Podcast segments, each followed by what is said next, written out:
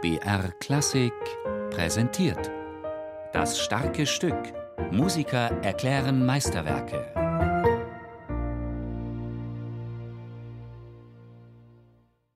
Die erste Walpurgisnacht von Goethe habe ich seit Wien halb komponiert und keine Courage, sie aufzuschreiben. Das gesteht Felix Mendelssohn Bartholdy seiner Schwester Fanny Hensel. Der Komponist befindet sich auf seiner Italienreise. Einige Monate verbringt er in Rom. Von dort schreibt er an den verehrten Dichterfürsten Johann Wolfgang von Goethe, und zwar vorsichtig zurückhaltend, was die Vertonung der ersten Walpurgisnacht angeht. Lioba Braun ich glaube, dass er sich sehr geehrt gefühlt hat, Mendelssohn, und deswegen fast nicht absagen konnte. Und er hat ja wohl auch an Herrn Goethe geschrieben, er fühlt sich unglaublich geehrt und er weiß gar nicht, ob er der Aufgabe gewachsen ist.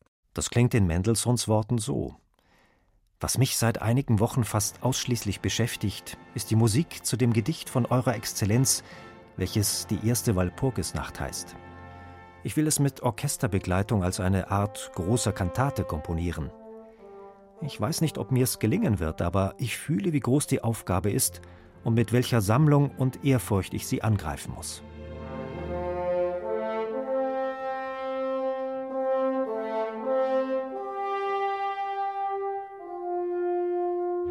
Felix Mendelssohn Bartholdy war ein skrupulöser Komponist. Häufig hat er seine Werke überarbeitet. Zudem hatte er in Rom über seine Familie erfahren, dass Goethes Gesundheit stark angegriffen war. Die Wertschätzung, ja Verehrung des großen Dichters und die Sorge um dessen Zustand haben ihm das Vertonen von dessen Ballade sicher nicht einfacher gemacht. Doch Mendelssohn Bartholdy ist 1831 beileibe nicht unerfahren. In der ersten Walpurgisnacht scheint das Spiel mit Licht und Schatten auf, das die schottische Sinfonie prägt.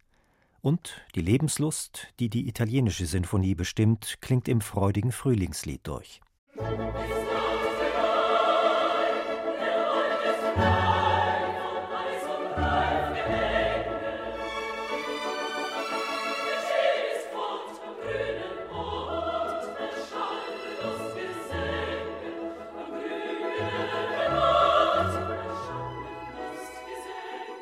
Ich weiß es aus meinem Dorf, dass ich alles Bewegliche im Vorgarten wegräumen muss, weil das ist so ein Brauch, dass die jungen Leute dann irgendwas auf den Kopf stellen oder mit Klopapier einwickeln oder so. Also das ist mittlerweile eben so Brauch, aber ich denke schon, dass es aus einer ganz, ganz heidnischen Zeit kommt, eben aus der Zeit, wo man an Hexen geglaubt hat.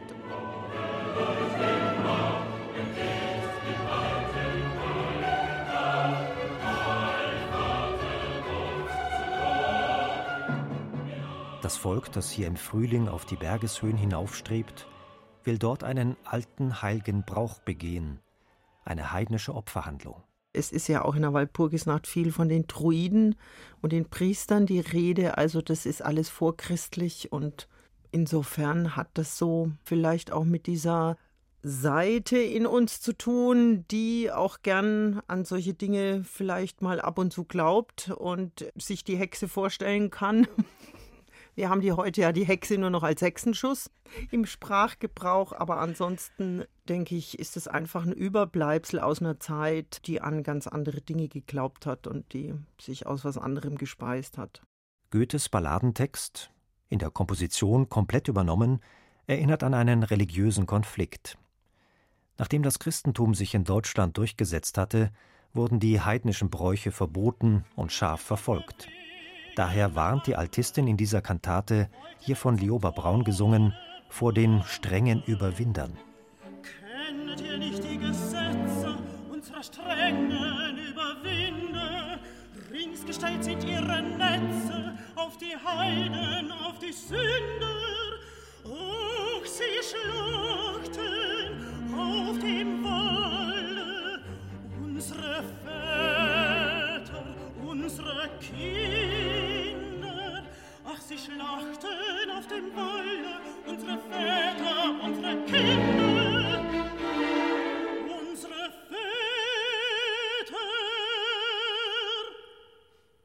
Die einzige Dame in dieser Besetzung ist ja ein Weib aus dem Volk und ich vermute, man hat diese Figur reingenommen, um nicht eine reine Männergeschichte draus zu machen.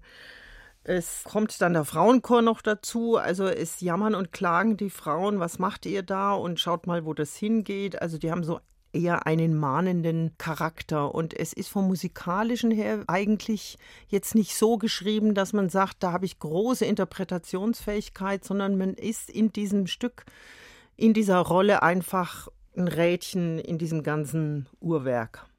Obwohl die Ausübung des heidnischen Frühlingsbrauches unter Androhung von Verfolgung und Tod verboten ist, wird die Walpurgisnacht auf den Höhen des Harzgebirges gefeiert. Um die Pfaffenchristen abzuschrecken, verkleiden sich die Heiden als Teufelsfratzen.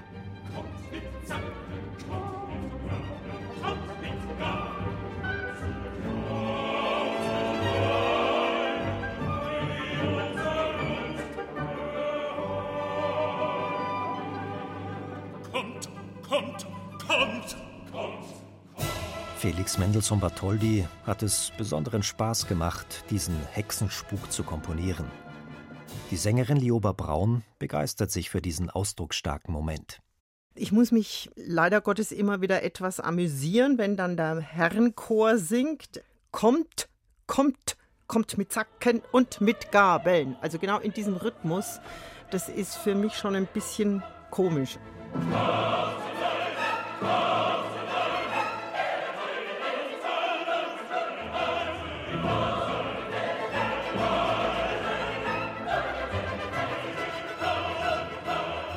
Verfolger werden mit ihren eigenen Waffen geschlagen, also durch ihren eigenen Aberglauben abgeschreckt. Sie sehen bloß verhexte Höllengeister. Geschützt durch den Spuk begehen die Druiden ihre heidnischen Opferrituale. Und raubt man uns den Brauch, dein Licht, wer kann es rauben? Zu Goethes weisem Text findet Felix Mendelssohn Bartholdy Klänge, die das Mysterium des Glaubens feiern. Eine ungewöhnliche Kantate. Noch heute kann sie uns auf religiöse Intoleranz und daher eben auch auf Toleranz aufmerksam machen.